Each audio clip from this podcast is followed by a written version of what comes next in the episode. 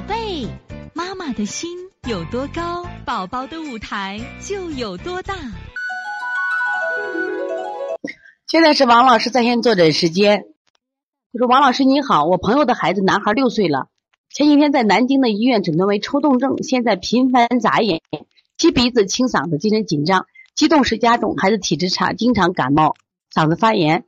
咳嗽不好好吃饭，请问老师这个孩子要怎么推拿？请老师给出一个推拿处方吧，谢谢。首先我给大家普及一下抽动症啊，抽动症和这个还有这个多动症，因为这两个病呢一般都是合并的啊。现在好多还还特别多的这个病，小病呢小一点的孩子就是基本清嗓、挤眉弄眼，大一点的孩子啊频繁眨眼、摇头晃脑。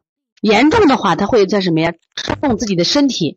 这个病我希望大家重视，不是也不是小病啊，也不是小病。这个呢，我想说一下，抽动症呢，从自然界里面取象啊，就是我们讲的土虚木摇。在中医里边，这个木呀是谁指的肝？土呢指的是谁？脾。土虚木摇，就土缩了，导致木头什么呀摇起来，随风摇起来，这是一种情况。第二种情况就是肝风内动，肝风内动引起的。就说他确实是肝火太旺，也许脾功能还可以，这种引起的。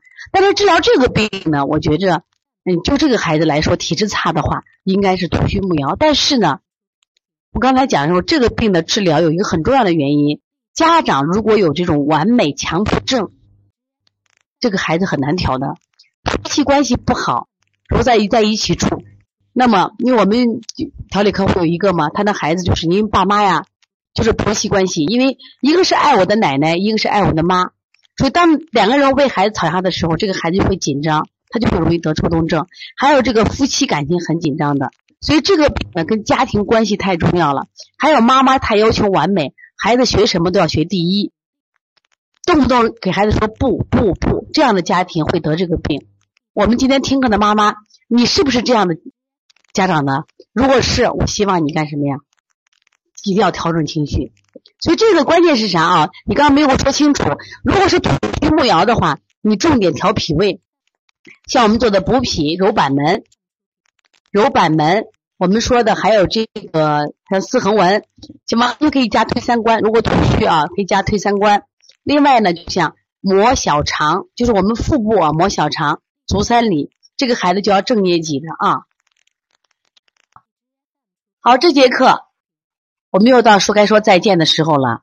每一次妈妈都依依不舍，王老师也是依依不舍。希望在这课堂分享更更多的知识，但是呢，时间是有限的。但是我想学习是无限，所以从现在开始学习小儿推拿，从现在开始学习正确的育儿理念，一点都不晚。也希望我们今天听课的妈妈能把我们所有的知识，通过自己的学习，通过自己的分享，让更多的妈妈了解，走进邦尼康小儿推拿。